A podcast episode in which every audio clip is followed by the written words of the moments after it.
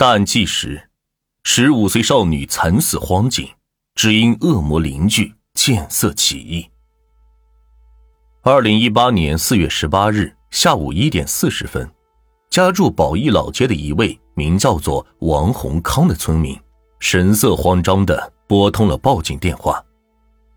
电话里，王洪康情绪激动的说：“警察同志，我女儿在放学的路上失踪了，请你们一定要帮帮我。”在接到报警电话后，公安民警立马对情绪激动的报警人进行安抚。在简单的了解了情况后，警方立马组织民警驱车赶往报警人家里。在到达报警人家里后，报警人王洪康和妻子立马跪在了民警面前，嘴里不停的哭喊道：“求求你们，一定要帮我找到女儿！”民警见状，立马将他们从地上给扶了起来，然后便问道。你们不要太着急，先将事情慢慢说清楚。闻言，王洪康擦了擦眼泪，然后便将事情的缘由和民警说了起来。据王洪康介绍，今天中午他正在工厂里上班的时候，突然接到老婆打来的电话。电话里，老婆跟他说，女儿中午没有回家吃饭，他以为女儿在学校有什么事情耽搁了，所以他便将饭装在了饭盒里送到了学校。但在到达学校之后，他却并没有看到女儿的身影。在询问了学校老师后，得知女儿放学后就从学校离开了。当听到妻子说女儿失踪了，他当即也无心工作了，立马从工厂赶了回来。然后他便和妻子骑着车，在女儿上学必经的路上仔细寻找着，但前前后后找了几遍，却始终没有发现女儿的踪迹。当即心中慌乱的夫妻二人。也不敢再耽搁了，于是便选择了报警。听王洪康说完，民警立马问道：“那孩子既然没有回家，那他有没有可能去了同学的家里？”对于这一说法，王洪康的妻子立马予以了否认。他说：“女儿平时乖巧懂事，有什么事情都会提前和家里人说，从来不会先斩后奏。而且在寻找女儿无果后。”也给女儿平时要好的几个同学家长打了电话，对方都表示没见到过女儿。既然王小婷并没有去同学家，而她在放学后又离开了学校，那么她就有可能是在放学的途中失踪的。于是，民警立马让王洪康带着他们前往学校的方向看看。在去往学校的途中，民警发现王小婷从家到学校需要经过一条幸福街。再穿过几个小巷子，可尽管路线略微有些复杂，但这两点之间的距离也不过八百米左右，步行也仅仅只需三五分钟便可到达学校。按理说，这样短的距离，王小婷应该很快就能回到家中。可眼下她在出学校后，到底去了哪儿呢？在这只有短短的几百米距离的回家路上，他是否真的发生了什么事情呢？鉴于这种情况，民警立马找到了当天上午授课的老师，询问他在上课时是否发现了王小婷有什么异常，王小婷有没有可能是离家出走了？在了解情况后，当天上午授课的老师当即说道：“王小婷平时是一个活泼开朗的孩子，学习成绩都不错。”今天上午上课的状态也是非常的好，回答问题也很积极，并没有什么异常。但随后老师又透露，当天下午是有一场模拟测试的，或许也有可能是王小婷是因为压力大而偷偷躲了起来。这种情况呢，也不是不可能，因为王小婷这个年龄阶段正处于青春发育期，正是抗压能力比较薄弱的阶段。若是压力大，或者有什么事情想不开。很有可能会动离家出走或者轻生的念头。想到这里，为了以防万一，民警当即是兵分两路，一路负责查看学校周围的公共区域监控，另一路则是和王洪康等人对学校以及家周边进行详细的搜索。在经过一下午的走访搜寻之后，警方却始终未能找到任何关于王小婷的线索。这个十五岁的孩子就如同人间蒸发了一般。针对这种情况，民警一时也是毫无头绪。随后在对案件进行梳理分析后，对王小婷的行踪推测出了三种结果：一，王小婷最近学习压力大，心中烦闷，跟朋友出去玩了；二，与他人或者父母有矛盾，选择了离家出走，亦或者选择了轻生；三，在回家的途中遭遇了不测，被别有用心之人给杀害了。以上三种情况都是有可能的，当然，民警们更希望王小婷只是因为压力大而去和朋友散心去了。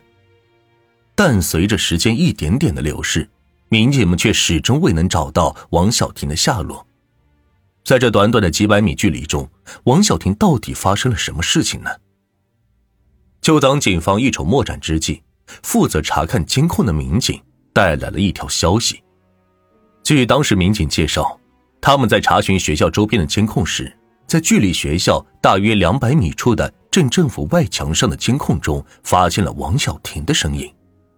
从民警所带回来的监控中发现，王小婷在放学后确实是顺着二零三国道往家的方向走去，但由于摄像头是固定的，拍摄的范围有限，王小婷仅仅出现了几秒钟，便再次消失在了监控的范围中。见状，警方立马对镇政府周边两公里内的监控进行了调取，但由于乡镇的条件有限，民警最终只调取到了八个监控探头的视频，并对里边的内容全部进行了调取，然后一帧一帧的进行查找。然而，民警在对这八个视频的内容进行反复的查看后，却再也没有发现王小婷的身影。但通过拍摄到王小婷的监控视频的画面来看，王小婷在放学后确实是独自一人往家的方向走去了。由此基本可以确定，王小婷应该不会是离家出走，或者是跟朋友出去玩了。若真是如此的话，那便只有第三种可能了：王小婷在回家的过程中遭遇到了不测，很有可能已经被人杀害了。然而。在拍摄到王小婷的那段视频中，民警还发现了王小婷奶奶的身影。监控画面显示，四月十八日中午十一点四十七分时，王小婷在回家时恰好与在路边摆摊卖水果的奶奶相遇了。从视频中可以清楚的看到，王小婷在经过摊位时，奶奶还冲她点头示意，打了个招呼。而这一点，民警从王小婷奶奶那里也得到了证实。当天中午放学时，他确实在二零三国道外看到了孙女往家里走去。由此可见，王小婷在与奶奶分别后没多久，就应该遭遇到了不测，而这也进一步说明，王小婷最有可能遇害的地点，也就是从奶奶水果摊到家的这一段五六百米的一个距离。但这段距离内部并没有布置监控摄像头，也就是说。这段距离是一个监控死角，凶手在作案时也不会被监控所拍到。既然监控无法拍摄到这段距离的内部状况，那么在当时放学的这个时间段，除了王小婷要走着这条路，是否还有其他同学也走了这条路呢？他们又是否相遇过呢？带着这样的疑问，民警立马对学校从此路回家的同学都进行了走访询问。在经过一番努力后，警方终于又找到了一丝线索。据王小婷同年级的一个学生回忆道，当天中午，他们在菜市街西出口与宝义老街交汇处西南十米的地方，曾看到了王小婷。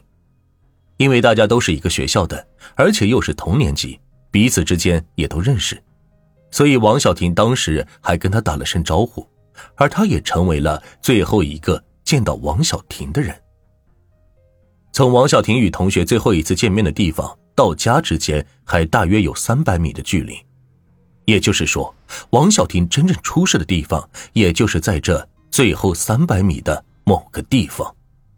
这样一来，王小婷在走失前最后的活动轨迹就清晰了。当天放学后，王小婷便从学校出来后，便往南边的二零三国道的方向走去。大约走了两百米左右，王小婷遇到了正在摆摊卖水果的奶奶。二人打了声招呼后，王小婷则拐向西边的巷子，继续往家赶。大约走了两百米左右，他又往南进入了宝义老街，并在此遇见了同校的同学。两人打了声招呼后，王小婷则继续往家走，随后便消失在了离家仅仅三百米的这段距离中。那么，在这短短的三百米的距离中，王小婷到底遇见了谁？又到底遭遇到了什么事情呢？为了弄清楚事情的真相，也为了找到王小婷的下落，警方当即便将王小婷失踪的事情传播了出去，希望通过网络的力量能够获得更多的信息。很快，在网络的传播下，一名自称是王小婷好友的女同学向警方透露了一个消息。她说，当天上午。王小婷曾向他借过十块钱，说是要买几支铅笔考试用。从这条线索可以看出，王小婷当天是想参加下午考试的，并没有轻生或者离家出走的意思，所以现在基本可以断定，王小婷应该是遇害了。听到这样的结果，王洪康夫妻俩顿时瘫坐在了地上，他们怎么也不敢相信。自己的女儿会在距离家如此近的地方遭遇到了不幸，而警方在看到夫妻俩的模样，心中也很是不忍。可眼下还不是伤心的时候，不管王小婷是活还是死，他们都要找到她。活要见人，死要见尸。当即，警方将重心放到了王小婷最后的三百米的路程上。通过调取宝仪老街的区域分布图来看。在王小婷距离家的这三百米的距离，是由两百米的大路和一百米的小巷子组成的。而警方在实地对这三百米的路程进行现场勘查时，发现这两百米的大路两侧有不少的人家和店铺，而且白天路边又是人来人往的。按理说，王小婷是不会在大路上遭遇到不测的。